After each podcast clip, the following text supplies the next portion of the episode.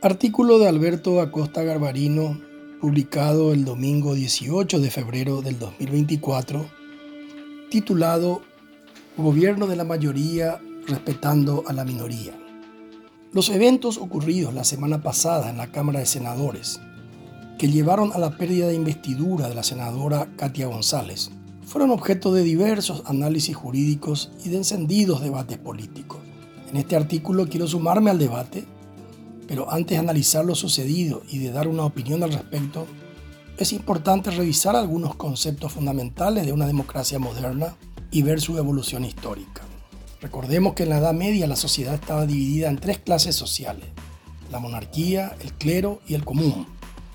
Los primeros con todos los derechos y los últimos casi sin derechos. El gobernante era el rey, que tenía todos los poderes sobre sus súbditos.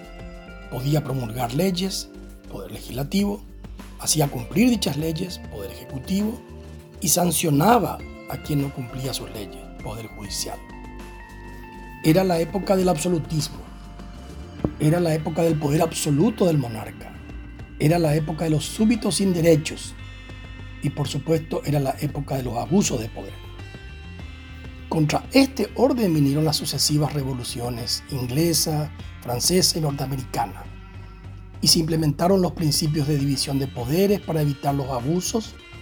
Se garantizaron los derechos civiles de los ciudadanos y se promulgaron constituciones y leyes que institucionalizaron esta nueva forma de organización política. Existen diversas formas de democracia. Existen repúblicas y monarquías democráticas, existen democracias parlamentaristas y presidencialistas, existen democracias bajo un sistema unitario o federal, pero todas deben asegurar la división de poderes y garantizar los derechos del ciudadano. En todas las democracias, la mayoría debe gobernar pero respetando los derechos de las minorías. Basado en todo lo expresado anteriormente y sustentado en el artículo 201 de nuestra Constitución, la Cámara de Senadores tenía la facultad de proceder con la pérdida de investidura de la senadora Katia González, con una mayoría simple de votos.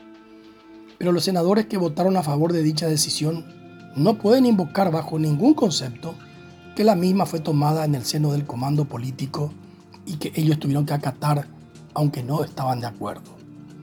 El mismo artículo 201 dice textivamente que los senadores y diputados no estarán sujetos a mandatos imperativos. Esa fue la primera violación constitucional. Y la segunda violación constitucional fue en lo referente a la causante, que también el artículo 201 dice textualmente el uso indebido de influencias fehacientemente comprobado. La palabra fehaciente es un adjetivo calificativo que otorga certeza a un hecho. Ser fehaciente es ser irrefutable, indiscutible, comprobable. En el caso de la senadora Katia González, no se respetó el debido proceso, que es un derecho humano y es la única manera de llegar a una certeza inequívoca de su culpabilidad. Lo ocurrido la semana pasada con Katia González, al igual que lo ocurrido con mayor parte de los casos anteriores de pérdida de investidura, una mayoría circunstancial llevó adelante a tambor batiente decisiones tomadas fuera del recinto parlamentario. Esta situación genera una gran inseguridad jurídica para todos los que habitan nuestra nación, sean estos ciudadanos, empresas u organizaciones de la sociedad civil, y principalmente a los que constituyen la minoría. El impacto de lo ocurrido la semana pasada en el Senado es de un enorme daño a la imagen internacional del Paraguay porque confirma lo que desde hace años nos dicen las empresas calificadoras de riesgo sobre nuestro país. Ellos nos dicen que tenemos una política monetaria y fiscal prudente y conducida con profesionalismo, pero tenemos graves problemas institucionales con un poder judicial carcomido por la corrupción y un anárquico poder legislativo.